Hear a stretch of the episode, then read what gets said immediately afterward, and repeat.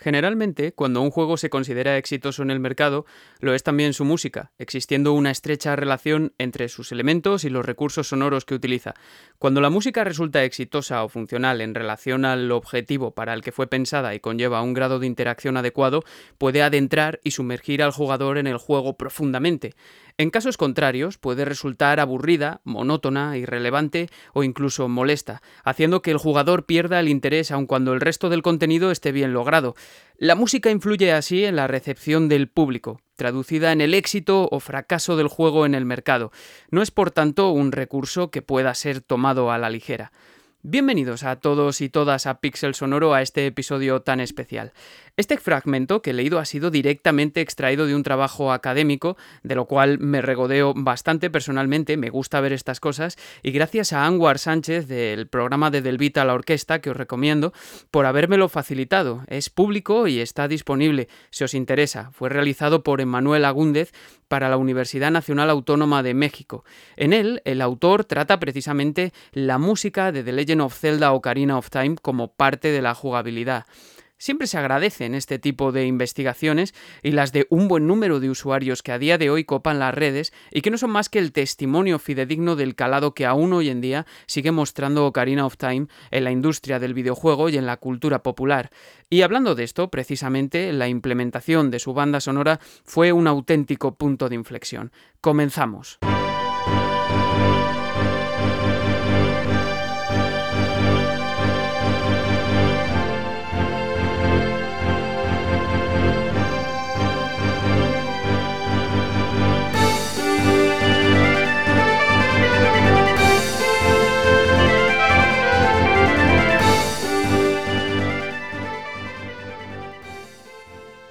Para este episodio tan especial como he dicho de Pixel Sonoro es que no se me ocurre mejor homenaje que la canción del programa, que hice yo homenajeando personalmente a la saga de Zelda en general y que alguna vez explicaré por qué, pero bueno, hoy no va a ser ese el tema.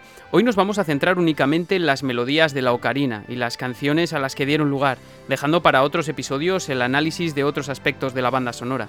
Además, debo añadir que haré especial énfasis en las canciones que aprendemos cuando el personaje es niño en el juego, porque dieron lugar a un desarrollo más complejo y a temas eh, que al final se colocan en el background, en el fondo del juego.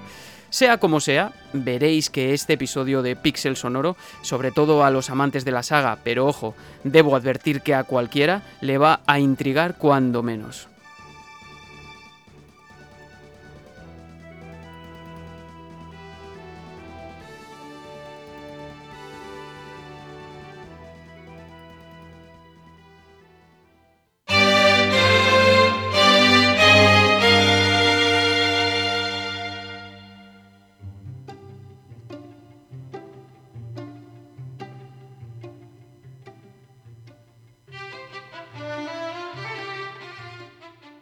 Si hablamos de la implementación funcional de la música, esto es algo que clarísimamente de Legend of Zelda Ocarina of Time se lleva hasta el extremo. Y no solo eso, digamos eh, que la música tiene un papel crucial en la historia.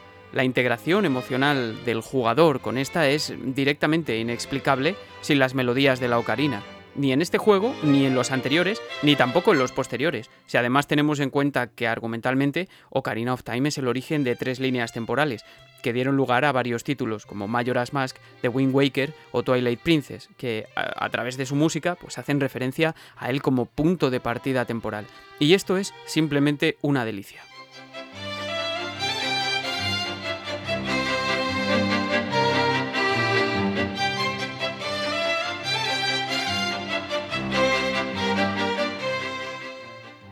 Por otra parte, la integración de la ocarina como un instrumento con el que en mayor o en menor medida interactuamos directamente marca totalmente la diferencia, algo que ya había comenzado en Link's Awakening, pero evidentemente en Ocarina of Time adquiere un peso argumental sin precedentes. Esta interacción no es para nada testimonial, por tanto, es vital en ocasiones para la comprensión de la línea temporal en la que nos encontramos, funcionando las frases melódicas que escuchamos como pequeños leitmotivs, tanto en Ocarina of Time como en títulos posteriores que, como he dicho, pues rememoran sucesos acontecidos en Ocarina of Time, su pasado argumental, digamos. Es decir, que se escapan al título, cruzan líneas temporales e incluso plataformas en las que jugamos. Y por esto me interesaba precisamente, en primer lugar, que analizásemos cada uno de estos pequeños tesoros, hablando de las melodías de la ocarina, porque tienen mucho que contarnos. Además, este fue el pistoletazo de salida para incorporar esta mecánica en títulos posteriores, como primeramente en Majora's Mask, también en la Ocarina del Tiempo, de Wind Waker, como ya he mencionado, con el Wind Waker, propiamente dicho, o en Skyward Sword, con la lira de la diosa. La lira de la diosa que además parece ser que no es descartable que se trate del mismo instrumento que toca Shake en Ocarina of Time.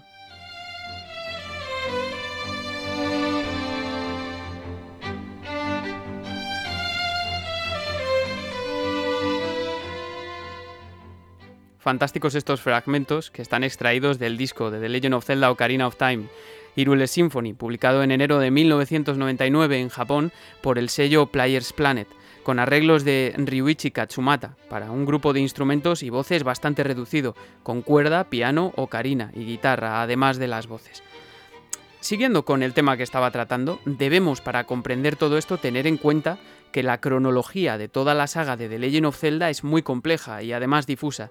Esta cronología no fue desvelada, digamos oficialmente y correctamente, hasta la publicación de Irule Historia en el año 2011 para conmemorar el 25 aniversario de la saga, cuyos autores son Akira Imekawa, Shigeru Miyamoto, el propio Shigeru Miyamoto legendario, y Eiji Aonuma, en este tomo puede comprobarse cómo cronológicamente Ocarina of Time sería el cuarto título de la serie después del comienzo en Skyward Sword de Minish Cap y Four Swords, y daría lugar a nada menos que tres líneas temporales, como ya he dicho. La primera con A Link to the Past, Oracle, eh, seguido de Oracle of Age and Seasons, Link's Awakening y The Legend of Zelda, el original, y eh, con el Adventure of Link un año después. O sea, The Adventure of Link ese juego que para algunos fue tan polémico acabaría una de las líneas temporales. La segunda línea temporal, mucho más oscura, estaría formada por Majora's Mask, seguido de Twilight Princess y Four Swords Adventures. Y para terminar, la tercera, también algo polémica, comienza con el, en mi opinión, fabuloso, si alguien quiere matarme eh, yo se lo acepto, de Wind Waker, seguido de Phantom Hourglass y de Spirit Tracks de 2009.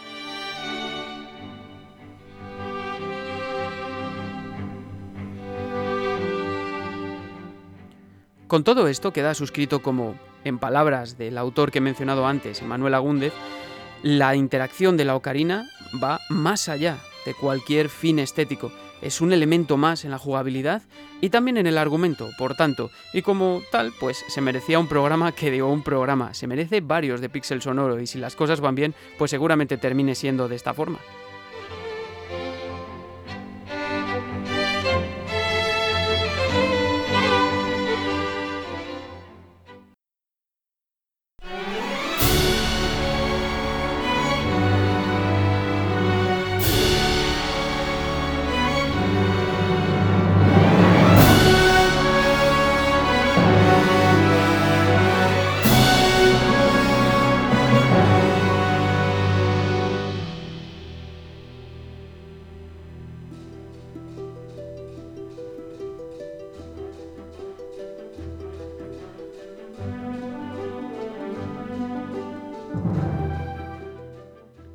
Este maravilloso track, que fue el primero del disco en conmemoración del 25 aniversario de la saga, publicado en 2011 junto a Skyward Sword, para mí la mejor publicación hasta ahora sobre la música de la saga, mi opinión, ¿eh?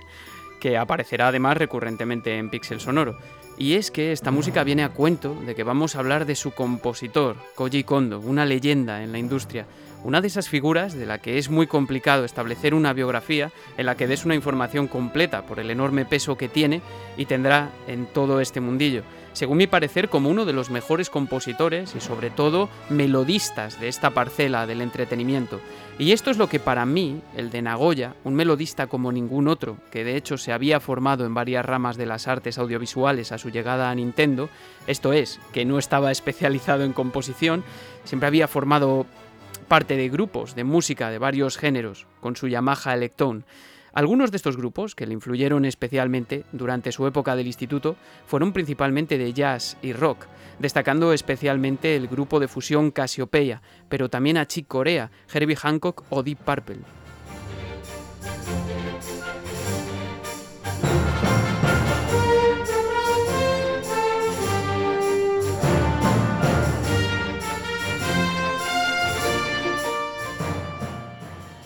La historia de Koji Kondo con la gran N comenzaría con una oferta de trabajo que llegaba a la Universidad de Nagoya allá por el año 1983, un año antes de graduarse en la Universidad de las Artes de Osaka, y para la que el compositor demostró un interés especial, ya que desde el primer momento, puesto que quizá eh, siempre estuvo interesado en poner música a videojuegos, y no en vano, pues ya se mostraba pues un amante de los arcades como Space Invaders y Donkey Kong. Y desde entonces, y habiendo participado como compositor en solitario para títulos tan relevantes como Super Mario Bros. en varios, los tres Zelda de sobremesa que habían salido hasta la fecha, Super Mario World, o sea, es decir, los títulos más influyentes de Nintendo quizá, llegaría el año 1995 en que comenzó a componer para Ocarina of Time, sin duda uno de los puntos de inflexión en toda su carrera.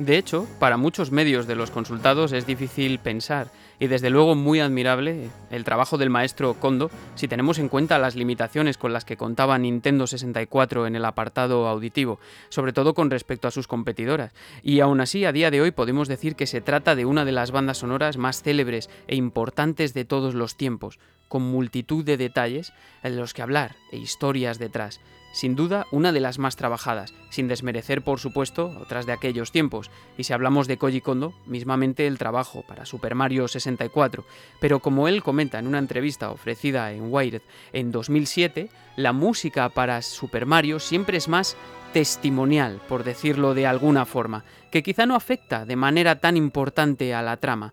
Entendedme lo que quiero decir. En The Legend of Zelda la música es hilo conductor de la trama incluso, con varios capítulos conectados. Tiene otro peso, y así lo quiso el compositor.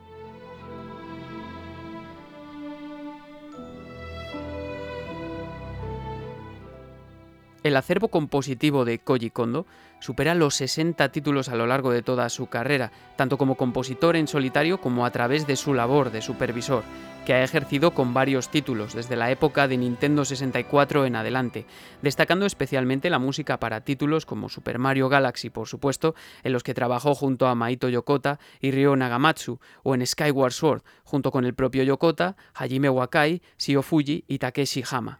Koji Kondo es la melodía del mundo de los videojuegos, la confluencia de estilos que engloban la música pop, la música clásica y clásica contemporánea, el rock, el jazz y la música latinoamericana también, una personalidad prácticamente irrepetible que tampoco reniega de la admiración que siente por otras figuras equivalentes como la de Michiru Oshima, Koichi Sugiyama, Nobuo Ematsu o Henry Mancini, según el autor Emanuel Agúndez. Un compositor, en definitiva, que persigue constantemente la integración emocional de la música y no solo el mero adorno, por decirlo de algún modo, y es algo que, si no habéis comprobado ya por vosotros mismos, vais a ver retratado únicamente las melodías de la ocarina. Y es que, en detrimento de ofrecer un megaprograma, intentando, seguramente sin éxito, abarcar todo lo que Ocarina of Time puede ofrecer musicalmente, he preferido ir acotando por parcelas ese total que a mí aún me abruma. Y no solo por ser Ocarina of Time, sino un título donde un compositor con un legado tan grande, un sesgo estilístico y un sonido propio, deja su impronta quizá como nunca antes lo había hecho en su dilatada carrera.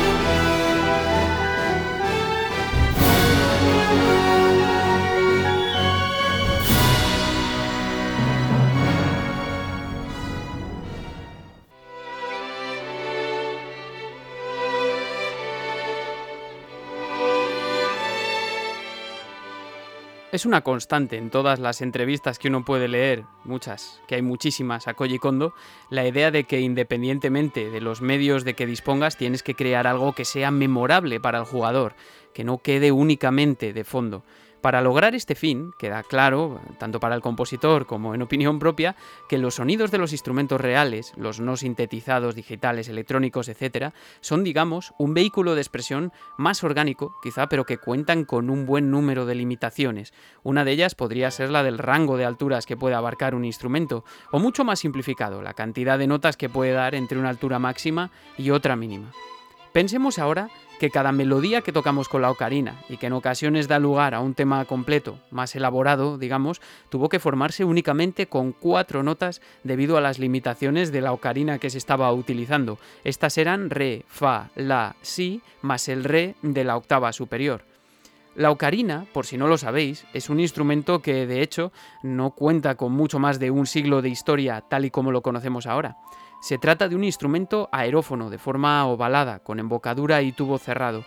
Por su forma, precisamente, puede ser denominada como flauta globular, y algo parecido es lo que significa su nombre. Además, según un artículo de la Biblioteca Miguel de Cervantes dedicado a este instrumento, hay varias tipologías de ocarina, como podemos imaginar, de 2, 4, 6, 8 y 10 agujeros, y la más común suele ser esta última. Mi intención era la de ofreceros también una afirmación, o al menos una pista, de la procedencia de la ocarina. Pero el caso es que las flautas globulares parecen comunes en varios continentes y por tanto es objeto de debate. No obstante, al menos y como he dicho, tal y como la conocemos ahora, la ocarina fue creada por el italiano Giuseppe Donati en Bolonia en 1867, basándose en los prototipos africanos.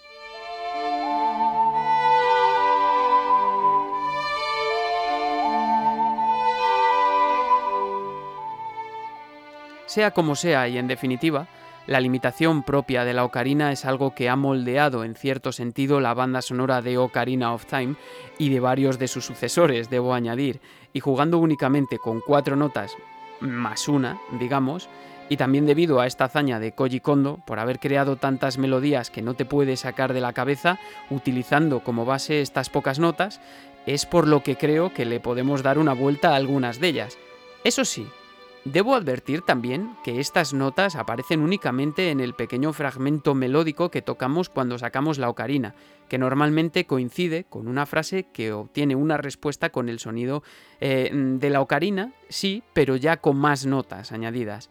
Esto es cierto que te puede atar, digamos, en cuanto al modo, a la armonía en cierto sentido que se emplea, pero tampoco puede decirse que su ámbito de creación estaba reducido a esas cuatro notas. Eso sí, todas las frases musicales que tocamos se construyen de esa forma.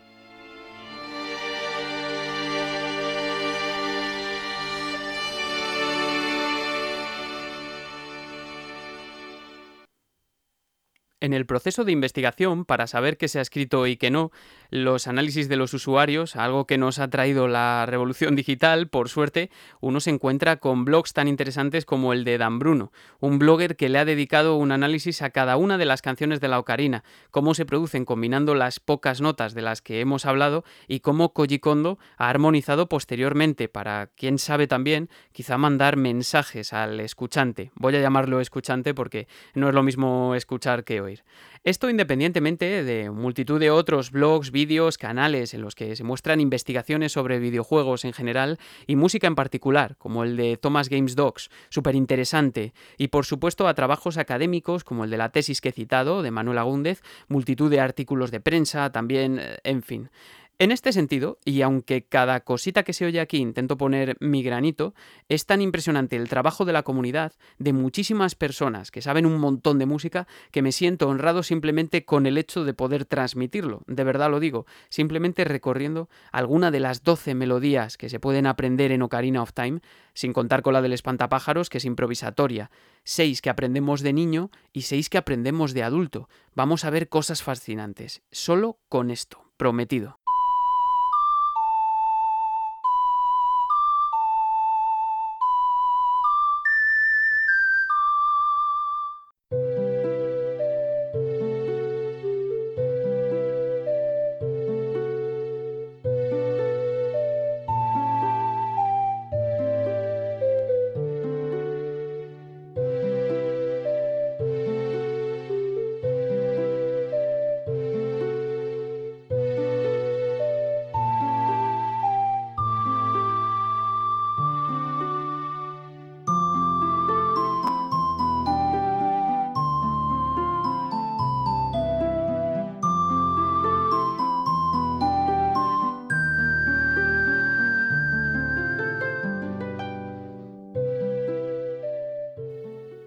Entrevista concedida a IGN en el año 2007, Koji Kondo decía que su último fin a la hora de hacer música es crear melodías memorables independientemente de las herramientas que tuviese en cada momento, y que esto se extrapola a los tiempos actuales también, por supuesto, o la que era su actualidad entonces, lo que venimos diciendo en definitiva. Y no se me ocurre mejor frase para introducir la melodía de la nana de Zelda, que recordamos ya había hecho aparición en A Link to the Past. Es una melodía que hace referencia a la princesa Zelda o incluso a la Trifuerza, por lo que cada vez que escuchamos esta melodía, pues es posible que el argumento gire en torno a estos elementos o se haga una alusión eh, implícita a ellos a modo de leitmotiv. Se trata de la primera canción que aprendemos en el juego para la ocarina a través de Impa, la guardiana de Zelda, tras haber entrado en el castillo de Irule por primera vez. Es posible que las tres notas hagan referencia a la trifuerza, como se apunta en varios medios. Si acaso, quedaos con que estas notas si, re y la desde A Link to the Past en adelante aparecen en todos los títulos y es posible que estas sean las notas propiamente de la Trifuerza, muchachos. Lo que llama la atención de este tema es que pensemos que es preexistente y que por tanto, si la intención de Koji Kondo era contar con cuatro notas más una, como ya he dicho, es muy probable que este tema, que por otro lado es cierto que es el que más aparece a lo largo del juego y quizá el que más peso tiene en momentos importantes, pues condicionase la elección de estas notas. Entonces digamos que a estas tres notas, si, re y la, que eran de obligatoria lección, se añadieron dos más, Fa y Re, una octava más aguda, que te aseguran al menos lo siguiente. Primero, una tríada de Re menor, como esto, una tríada de Si, un acorde muy disonante porque es disminuido, esto, un par de escalas que pueden tener un sonido que remite a lo modal, para esto el sí es la nota muy importante, porque cuando el sí es natural, como en este caso, y se parte de re, la melodía resultante va a tener la sonoridad del modo dórico. ¿Os acordáis del episodio 8 con Halo? Lo mismo, pero partiendo de re. Esta escala que suena triste al principio y después como una especie de alegría es lo que muestra en la segunda mitad.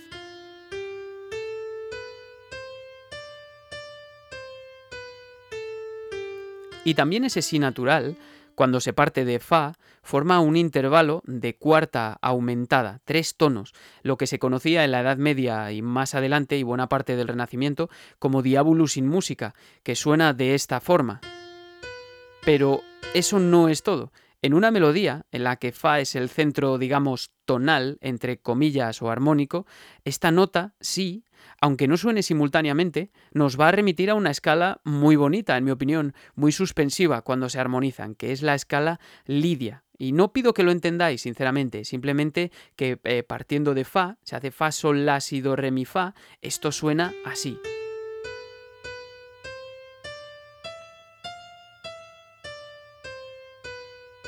Fijaos como en una pequeña melodía y con unas pocas notas tenemos ya varias armas para desarrollar al menos unos cuantos temas míticos. Hace falta el cerebro del genio, por supuesto. Mismamente, de este tema he encontrado varias interpretaciones o análisis, digamos, algo muy común cuando se trata de analizar piezas que a lo mejor no tienen un eh, centro claro que dices, eh, oye, mira, esto es eh, sol mayor o mi menor o lo que sea, ¿no? Este tema, en ese sentido, es extraño hasta para el comienzo, porque comienza en do mayor, que funciona como eh, cuarto grado de sol, sí, pero la melodía empieza en sí que esto es básico, ¿vale? Algunos os sonará del colegio, que es disonante cuando choca contra el do. Entonces ya empieza directamente con un acorde pues de séptima mayor y por eso suena tan denso. Para abreviar, porque sé que algunos a lo mejor no lo entendéis, la mayor parte del tema se armoniza pues así, pasando por todos los grados de la escala, pero convertidos en acordes muy densos de séptima, aunque no notamos esa densidad porque el eh, instrumento que nos está dando la armonía es eh, una lira o un arpa, sobre todo, y por tanto pues tendemos a escuchar dos notas sonando a la vez solo. La cuerda también nos da la armonía, evidentemente, ¿vale? Pero eh, aquí el arpa toma un papel protagonista. Esto es maravilloso porque es precisamente una seña de lo que comentaba antes.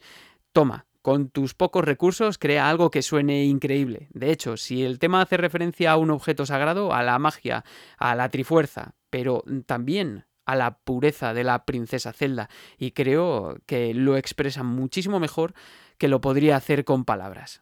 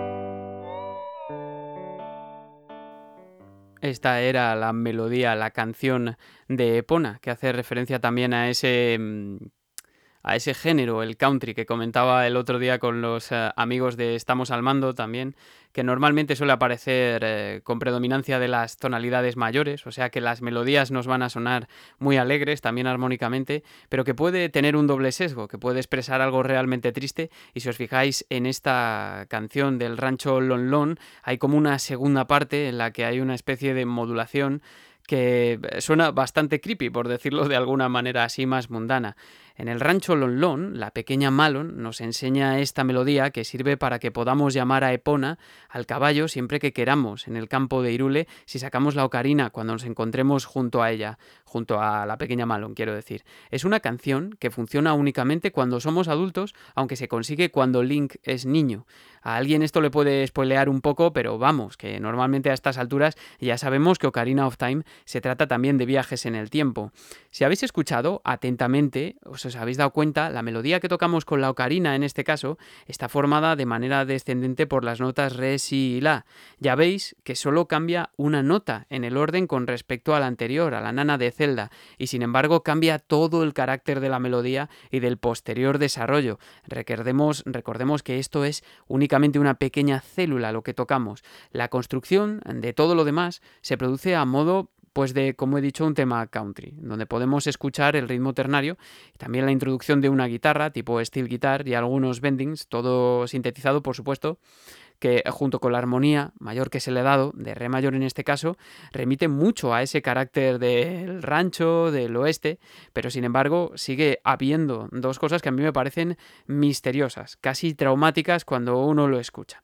La primera es que si solo escuchamos la melodía del rancho Lon Lon, que es la que se construye con la canción de Epona, es muy fácil que para aquellos que controlan un poco, pues no te des cuenta de que de qué tipo de canción puede ser armónicamente, no es difícil, ¿vale? No hay que ser un máster. Hasta por lo menos el compás 5 y si no más tarde. Es como que ya de entrada pues apareces descolocado, ya no sabes lo que va a pasar. Y esto me parece que es una seña, como eh, con otros ejemplos que veremos, de ese inconmensurable halo de misterio que acompaña sobre todo, yo diría, a los dos títulos de Nintendo 64, tanto a este como a Majora's Mask, que son más oscuros. Además, ya atendiendo a toda la canción completa, en la segunda parte, como he dicho, hay una especie de modulación a, a Fa mayor en este caso, que termina de una forma brusca, otra vez, en la tonalidad original, pero en otro grado, y se queda ahí para volver a empezar tras pasar por un acorde que es muy oscuro. Y más allá de cosas eh, técnicas, de acordes de séptima, de tonalidades, me gustaría que escuchaseis cómo ese final deja abierta la posibilidad de que la melodía gire y gire de forma infinita, que va a ser seña de identidad también de las melodías de la niñez, justo después de un acorde que suena realmente traumático. Os, os animo a que lo volváis a escuchar con esta mentalidad. Y esto solo en el rancho Lonlon.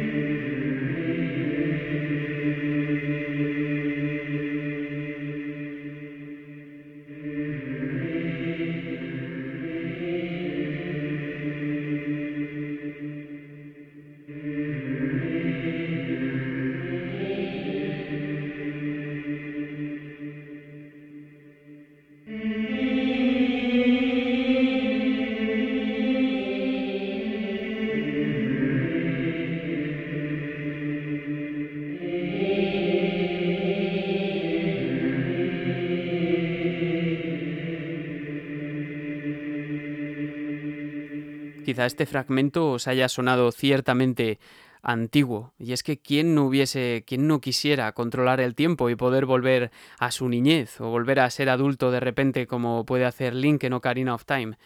Se trata, esta que hemos escuchado, sin lugar a dudas, la canción del tiempo, de la melodía más espiritual, más solemne que vamos a encontrar, realmente arrebatadora. Es la melodía que nos llega al conseguir la ocarina del tiempo.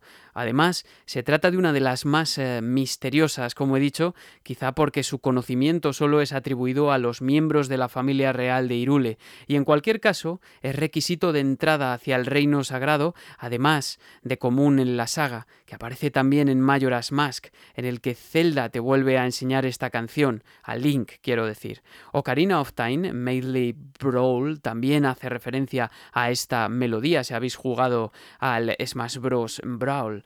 Pero, ¿por qué la podemos relacionar con lo antiguo y con la espiritualidad? Musicalmente hablando, claro. Si escuchasteis el programa número 8, en el que hice referencia, otra vez lo digo, a la intro de Halo, aquí tenemos un caso similar de escritura con una textura monódica, esto es, con una sola línea melódica, sin acompañamiento, con mucha rever, eso sí, con mucho eco, en un modo antiguo, que vuelve a ser el mismo en el que se desarrolla el tema de Halo, es decir, el dórico que escuchábamos antes, aunque lo vuelvo a poner sin ningún problema.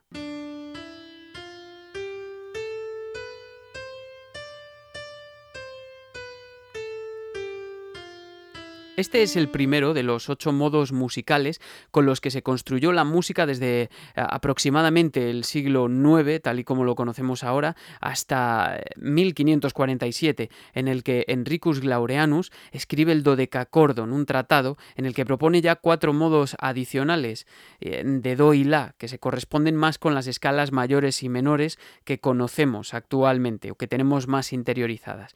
Volviendo a la canción del tiempo, en nuestra cultura este tipo de texturas nos remiten al canto gregoriano, si queréis llamarlo de esta forma. De hecho, me parece muy interesante comentar algo que no tengo en el guion, y es que el otro día también, en el eh, capítulo en el que pude participar junto a los compañeros de Estamos al Mando, que se lo dedico a este programa si quieren, y también a Eneco de Arqueología Nintendo, que estoy seguro que si lo escucha le va a encantar, pues entonces eh, Tere dijo algo parecido acerca de una melodía que sonaba en World of Warcraft hizo referencia al canto llano. Esto ya lleva aparejado dos mensajes la espiritualidad y la antigüedad.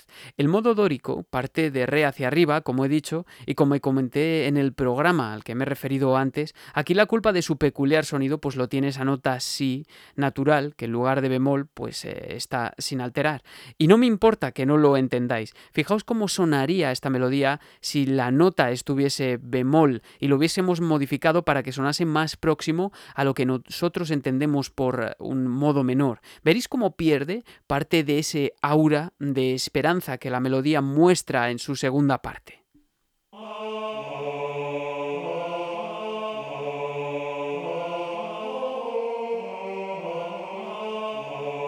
Y solo estamos modificando aquí dos notas. Y ya veis cómo el tema, estaréis de acuerdo conmigo, en que cambia lo suficiente como para no transmitir lo mismo. Se vuelve triste y casi más que misterio lo que expresa es un trauma, un final trágico.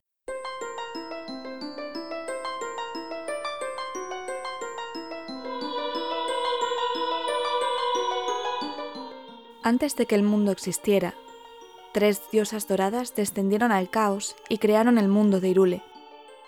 Cuando las tres diosas terminaron su labor, ascendieron a los cielos y en su lugar de partida dejaron tres triángulos sagrados de oro como providencia y como símbolo de su vínculo con el mundo.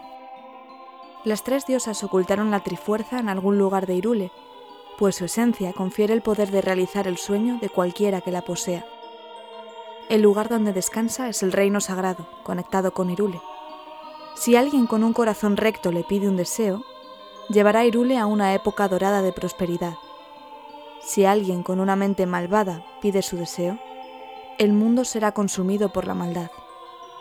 Los antiguos sabios crearon el templo del tiempo para proteger la trifuerza de los malvados.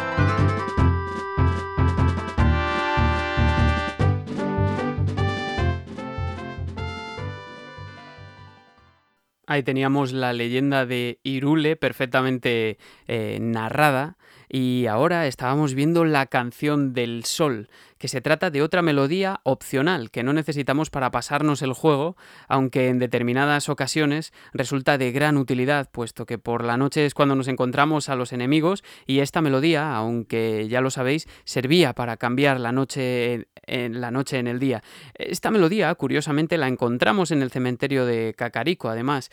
Una variación de esta melodía aparecerá cuando amanece en el campo de Irule, pero también en la torre del reloj de Mayoras Mask, comentando ya esas referencias que hay en títulos posteriores, pero también a la salida del sol en el mar, cuando jugamos a The Wind Waker, y de igual modo en la pradera de Irule de Twilight Princess. De hecho, en The Wind Waker tenemos un equivalente, la melodía del transcurrir, que se forma con la misma célula pero tocada solo una vez. De nuevo, al menos para mi juicio, aparece la idea de la circularidad del tiempo, trasladada a otros contextos, como un elemento central, algo que es muy común en culturas orientales, por cierto.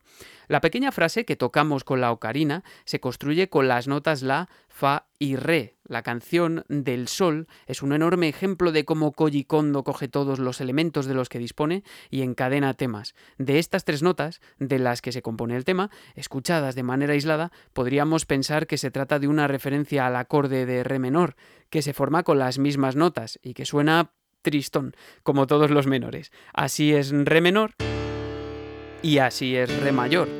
No obstante, el tema que hace alusión al amanecer, al despertar, digamos, se va por otros derroteros, asciende hasta la nota sol y hace de ella su epicentro armónico. Para resumir, ¿vale? Hay más cosas, pero si no cerráis, eh, si no, si comento más, pues vais a cerrar el podcast. ¿Y todo por qué? Pues porque este tema precede a uno de mis favoritos de toda la saga y que algún día más pronto que tarde desgranaremos, porque también, como comenté antes, con la cabecera de este programa de Pixel Sonoro, de la que soy autor, quise hacerle un homenaje. Se trata del tema que suena en la llanura de Irule y que, como muy bien señala en su tesis de nuevo Emanuel Agúndez, con todo su carácter triunfal y marcial, se encuentra en Sol mayor, como no podría ser de otra forma. Este tema, que además es el arquetipo de lo que muchos conocen como el sonido celda, toma algunas eh, formas, pero auditivamente a lo mejor reconocéis con tan solo tres acordes. Una transformación en toda regla del tema original de Zelda, que todos tenemos en la cabeza y que sin embargo aquí no aparece. Para hacer un pequeño descanso de estas partes en las que solo hablo yo, voy a poner la versión del tema de la llanura de Irule, que forma parte de la pieza de Legend of Zelda Suite, un arreglo de Nils Peter Ankarblom, interpretada por la Swedish Radio Symphony Orchestra, con Charles Hasselwood a la batuta, eh, por el Score Game Music, un evento celebrado hace varios años y que tenéis como casi todo lo que pongo aquí porque lo quiero hacer accesible totalmente eh, en YouTube, ¿vale? Eh, vamos con ello.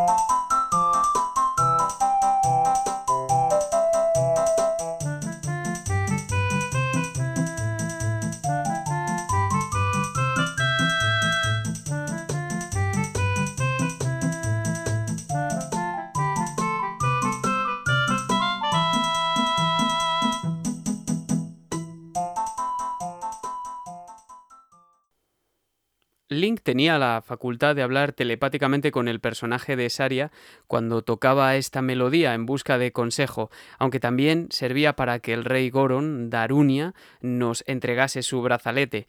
Es una canción que se ha convertido en habitual en muchas entregas en zonas de bosque de la saga. La obtenemos en la pradera, en este juego, en la pradera sagrada del bosque, en el bosque perdido, en donde además suena de fondo para que podamos encontrar el camino hasta Saria. Es otra de las melodías que aparece también en Majora's Mask, en los bosques misteriosos, por ejemplo. La, eh, la particularidad de la canción de Saria, y quizá aunque no sepáis exactamente qué es, es que tiene un algo que suena como tétrico o misterioso en cierto sentido y que además es muy pegadizo, algo inusual por decirlo de alguna manera. En primer lugar, al igual que sucedía con la canción de Epona, es cierto que si únicamente escuchamos la melodía no podemos dar cuenta de qué puede venir armónicamente, porque puede resultar ambigua. Es más, lo que nos suena extraño es que en la célula básica partimos de Fa, de la nota Fa, para ir a la nota Si, un intervalo que como hemos hablado es de tres tonos, es decir, muy disonante, aunque no estén sonando las notas al mismo tiempo, sigue sonando extraño para nuestro oído. Lo natural quizá hubiese sido por lo menos para nosotros, para nuestro oído, para nuestra tradición eh, auditiva o cultural, llamadlo como queráis, ir al si bemol. Pero una vez más, si hubiese perdido ese halo de misterio que rodea tanto a la banda sonora o de oscuridad, como os estoy intentando ejemplificar, fijaos en cómo hubiese quedado el asunto de haberse modificado esta nota.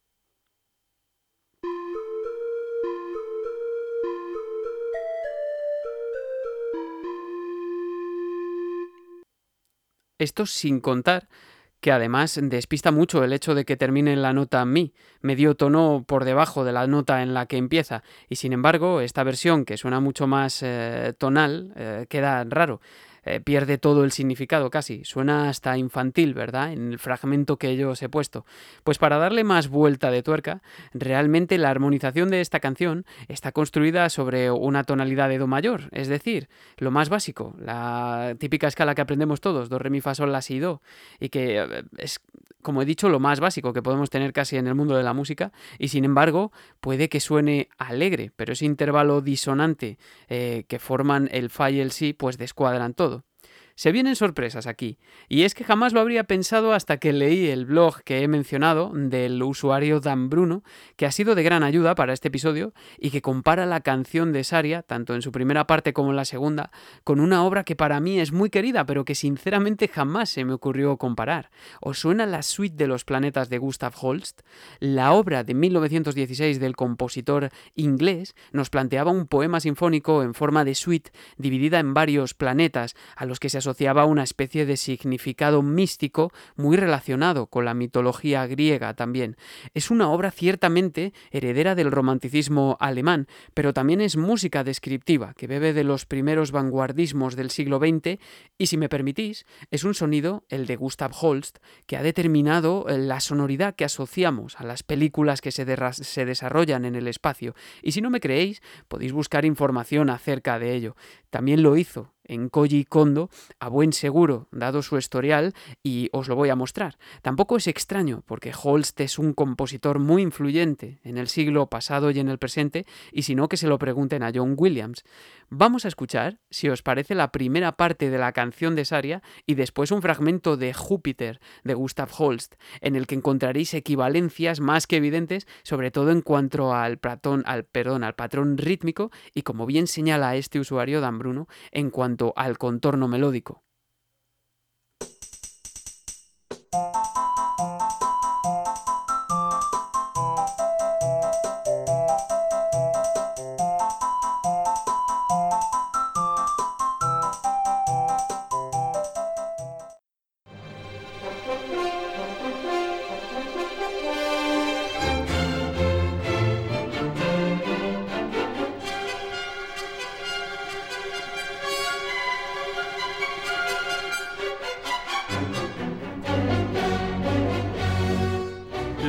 Ocurriría con la segunda parte, con la misma pieza de la suite, o sea, quiero decir la segunda parte del tema de Saria, aunque esta vez a lo mejor las equivalencias son más sutiles, pero aún así eh, va dedicada para los fans de Star Wars, ya de paso.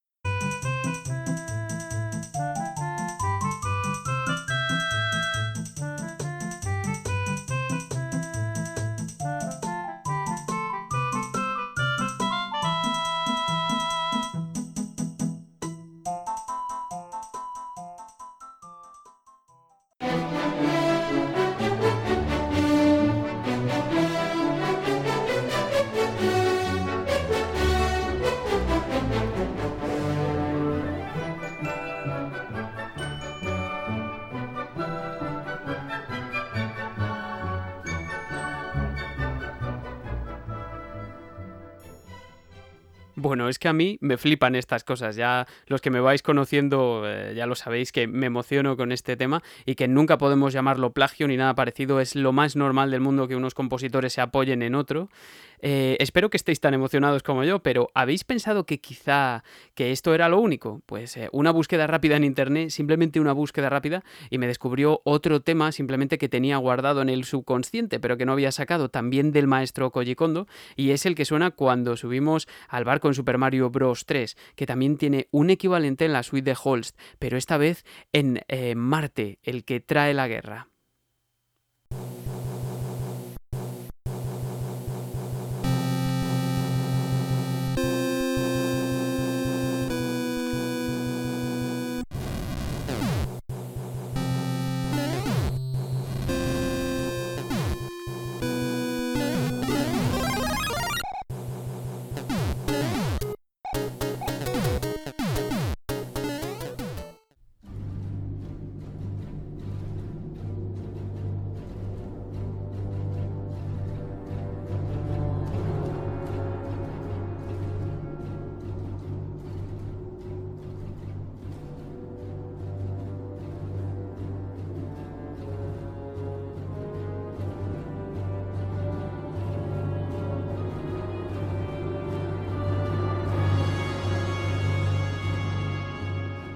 Me muero ahora mismo si me decís que no habéis escuchado eh, o habéis visto miles de películas y de videojuegos que podéis identificar con este último fragmento, sobre todo de Marte. Y os estoy hablando que es una obra de 1916. Pero es que no acaban las sorpresas aquí, hablando de la simbología y de las referencias de la música de Zelda.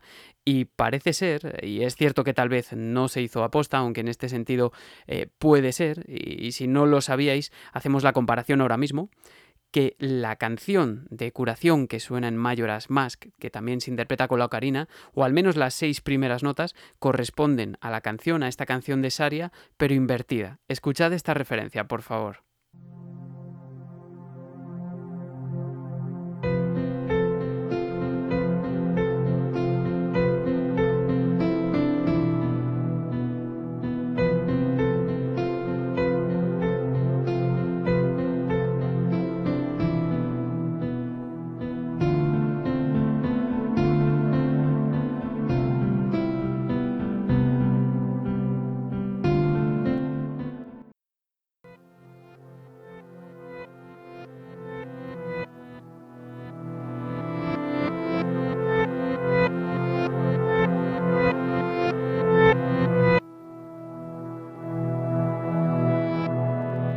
Da un poco de miedito, ¿verdad? Además impresiona mucho ver la forma de la onda cuando pones un tema y otro, porque este lo he revertido yo personalmente, no lo he cogido de otro vídeo ni nada de nada, y las ondas son iguales, pero como puestas una vista en espejo, ¿no? Como en una vista en espejo. Y esto siempre es algo que nos ha traído yo creo que mucho a todos. Yo soy uno de esos que veía programas de misterio y tal, que ponía del revés las canciones de los Beatles y todo eso. Pero es cierto que hay veces que los compositores o los ingenieros de sonido sí que mandan mensajes a través de esto. Y es que si vamos a hablar de inversiones, aquí no acaban las sorpresas, sigo con mi tema, ya que estamos, me eh, parece francamente mucho más impactante, porque en esta sí que podíamos reconocer un cierto contorno, ¿no? Melódico, pero no era realmente, no se podía, no era, no era realmente equivalente, ¿no?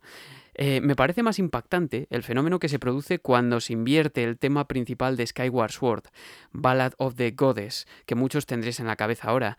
Y esto es porque entonces, cuando se le da la vuelta, surge el tema de Zelda, o la nana de Zelda que vimos al principio del programa, de manera mucho más clara eh, impactante. Toda una obra de ingeniería de Hajime Wakai, Shiyo Fuji, Maito Yokota y Takeshi Ima.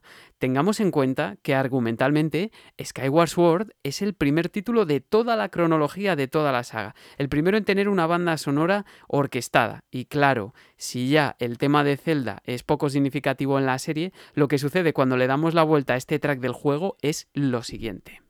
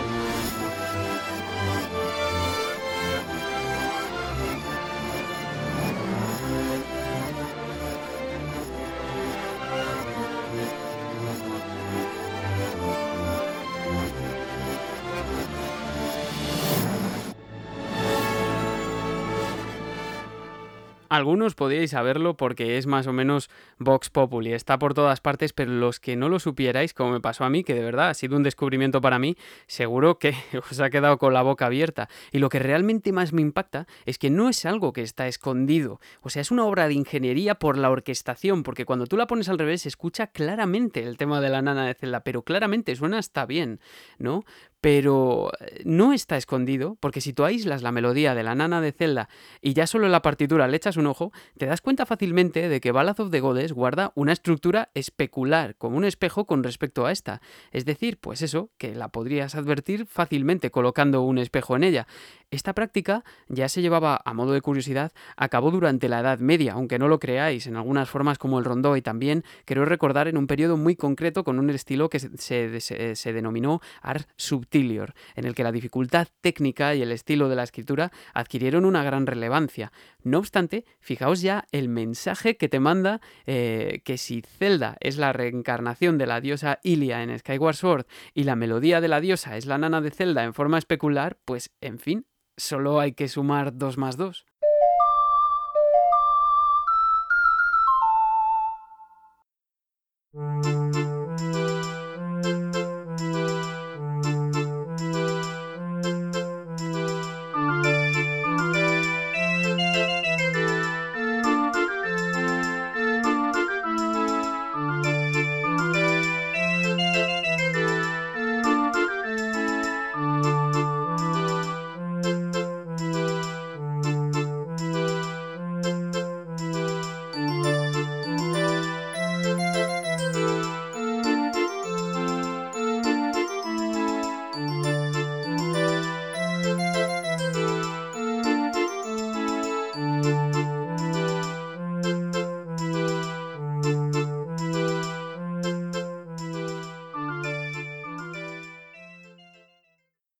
La facultad de poder hacer llover siempre ha sido algo añorado por muchas culturas ante la importancia de lo que significa el agua para los campos, casi como un poder sagrado. Y qué curioso que lo único que había que hacer eh, es estar en el momento adecuado y en el sitio adecuado, al lado de un hombre, Guruguru, que está tocando lo que parece una especie de pianola de cilindro en un molino de viento en Cacarico, ya con nuestro Link adulto. Es una de mis favoritas y de hecho así se llama el tema al que da lugar, Windmill Hat. Esta melodía desentraña además una especie de paradoja temporal que he tenido que volver a mirar porque no la recordaba ni la comprendía tampoco muy bien. En el juego visitamos eh, a Guruguru y aprendemos esta canción de adultos. Guruguru asegura que un joven se la enseñó hace siete años, cuando la tocó para acelerar el molino y así poder drenar el pozo de Cacarico, por lo que no queda muy claro quién enseñó la melodía primero, si Guruguru o Link, que se la autoenseñó a él mismo. Un poco como sucede en Regreso al Futuro, pero más impactante en este caso para mi gusto por las características de esta melodía. La canción, debido a la rítmica, tiene un compás de 6x8, melódicamente realmente expresa tristeza, o al menos en mi opinión, eh, una añoranza por el pasado. Si fuese por la melodía, estrictamente de hecho, lo que nos dice el oído es que estamos en re menor, dado que las notas eh, que forman la frasecita eh, y que tocamos son re y fa, básicamente. La particularidad de la canción de la tormenta, que hace que no suene tan triste, sino más bien eh, nostálgica, no sé si estáis de acuerdo en esto conmigo, es que realmente se ha armonizado incluyendo acordes propios del eh, modo dórico antiguo del que venimos hablando todo este programa y que hemos dicho que tiene un poco pues ese efecto y por eso el resultado es maravilloso porque es únicamente un acorde que tiene ese carácter en todo el tema, ¿no? Eh, volvámoslo a escuchar de nuevo, porque a mí es uno de los que más me emociona, y más aún teniendo en cuenta la paradoja temporal que representa, realmente iba a, iba a colocar aquí una armonización adicional eh, con otros acordes del modo dórico. Lo que pasa es que llevamos todo el programa también un poco con estas cosas y yo creo que al final también lo que queréis vosotros es escuchar música. Y además me sirve para lo siguiente que voy a decir. Fijaos cómo esta música está hecha para que vuelva a sonar una y otra vez sin que haya ningún problema en que eh, se repita constantemente.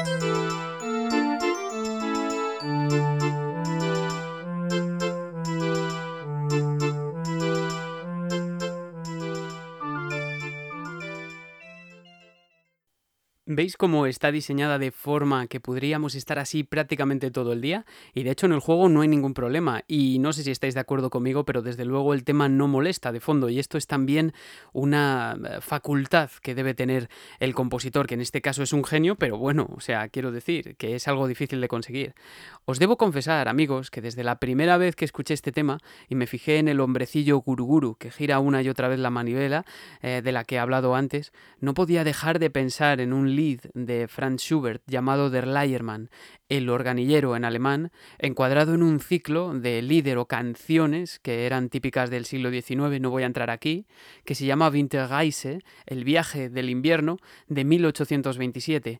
Este género, eh, del que no conocía nada hasta hace bien poco, sin duda representa un mundo cargado de figuras retóricas y mensajes ocultos en la letra y en la música. Der Leiermann nos representa un organillero al que acompaña una música circular que se repite constantemente, también como las de este tema, y que simula el giro incesante de la, manivela del organillo, que gira el organillero, que aguarda triste y solo, quizás simulando la muerte, y que al final queda suspendido con una pregunta sin respuesta. Una pieza de enorme belleza que además refleja muy bien el modo menor para los que sigan preguntándose qué puede llegar a inspirar cuando este modo se introduce en todo su esplendor, ¿no? Y que por añadido me cuadra perfectamente con este carácter de decaimiento u oscuridad que muestran Ocarina of Time y sobre todo Majora's Mask.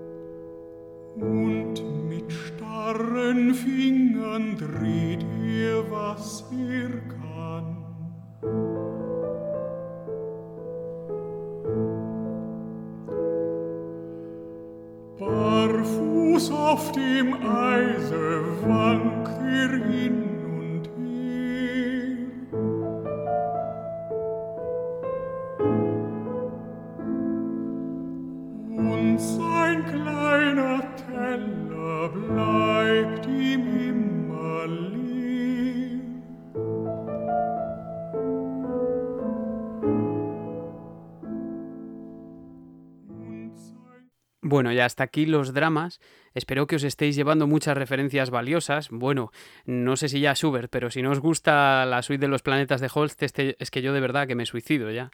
Eh, pero em, ya hemos acabado como una especie con la primera parte, porque estas eran las canciones que aprendemos cuando somos de niños, y ahora vamos con una segunda parte en la que voy a hacer eh, mención a las melodías que aprendemos cuando somos adultos, que son seis restantes de las doce en total, sin contar, como he dicho antes, la canción del espantapájaros. Estas melodías siguen el mismo sistema que las anteriores, las tocamos y con ello desencadenamos una acción, que en este caso es la posibilidad de viajar instantáneamente a varias localizaciones en el juego. Estas melodías, que comprenden el minueto del bosque, el preludio de la luz, el bolero del fuego, la serenata del agua, el nocturno de la sombra y el requiem del espíritu, como veis tienen como formas musicales también asociadas, nos eh, son enseñadas a través del personaje de Shake, del que no daré más detalles para no desvelar a nadie ningún detalle más de la trama. La peculiaridad de estas canciones es que no dan lugar a ningún tema que suene después en el background, como sí pasaba con las de la niñez, con las anteriores, excepto aquellas eh, que, em, como he dicho, pues eh, interpretamos cuando somos niños, ¿vale? Y además eh, tienen estas una estructura cerrada de 6 a 8 compases cada una, las de la edad adulta, con una peculiaridad de que normalmente pues terminan en cadencias muy resolutivas, al contrario que las canciones de la niñez, que normalmente pues están construidas, como hemos visto con la canción de la tormenta, para girar en loop constantemente y así tenemos al, al amigo Gurguru girando también la manivela. Y como buen señala también el bien señala el blogger Dan, Dan Bruno, que os recomiendo otra vez el blog porque expande en su análisis todo lo que yo estoy contando aquí.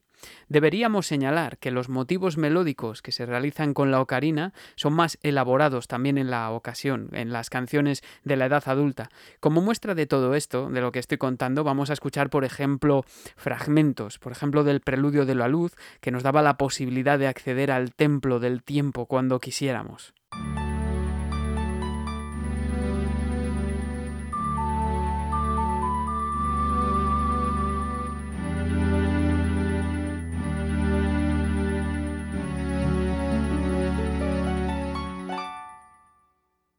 Apreciáis verdad cómo en el final se termina la melodía y no tenemos ningún motivo para esperar una continuación, ¿verdad? Se termina, no da pie a continuar. Esto es normalmente porque armónicamente pues acaban el primer grado de la escala en el que partimos. Y eso para nuestros oídos es como volver a casa, por así decirlo. Lo mismo sería aplicable para el célebre minueto del bosque y su motivo construido con la nota re en dos octavas diferentes que va hacia la nota si, el cual nos devolvía al templo del bosque al ser tocado.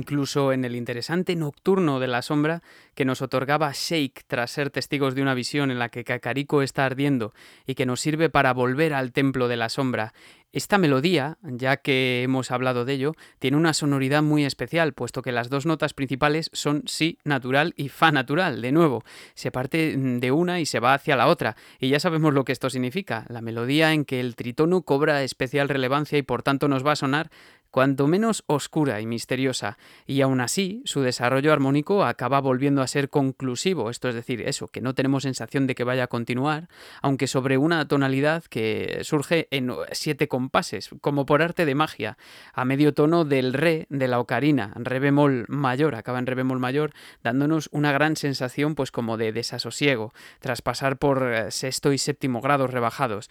Sexto y séptimo grados rebajados que, eh, vale, es un poco técnico todo esto, pero es el sonido Zelda que he puesto antes.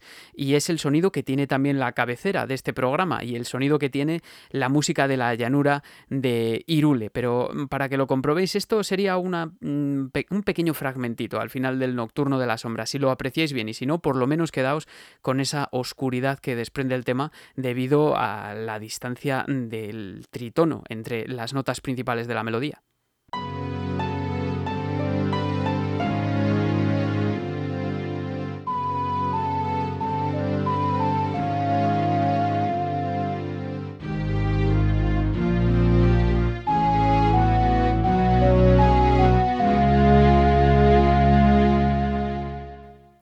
Además, esta melodía, esta pieza en general, este pequeño fragmento, cuenta con un recurso de la armonización de Koji Kondo que aparece en todos los de Legend of Zelda y que también comentaré en otro programa para no saturar mucho, que es el de colocar eh, cuartas justas a distancia de semitono, ir encadenándolas, ¿no? La cuarta justa, que es un acorde que, al contrario que la cuarta aumentada, pues es muy disonante, ¿no? Es eh, lo que haría de, de fa si bemol y no de fa si natural. Pero bueno, eso ya os digo, ya lo veremos más adelante y ya con esto voy a encarrilar el final del programa. Voy a, poner un track que para mí es bastante especial y a dedicárselo a algunos oyentes. Y eh, yo creo que ya vamos, llegando a la una hora y 13 o 45 segundos o por ahí que estoy viendo yo ahora en el medidor, creo que ya os he dado bastante la turra por hoy. Aunque espero que os haya gustado y que os haya eh, dado curiosidad para descubrir cosas nuevas.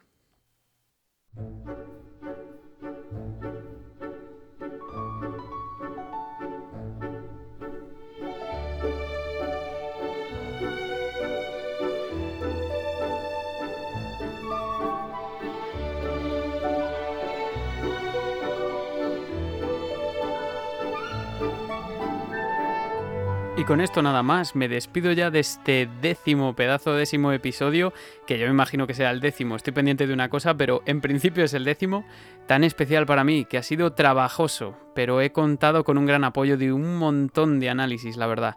Nos vamos con el tema Kakariko Village, del CD de conmemoración del 25 aniversario.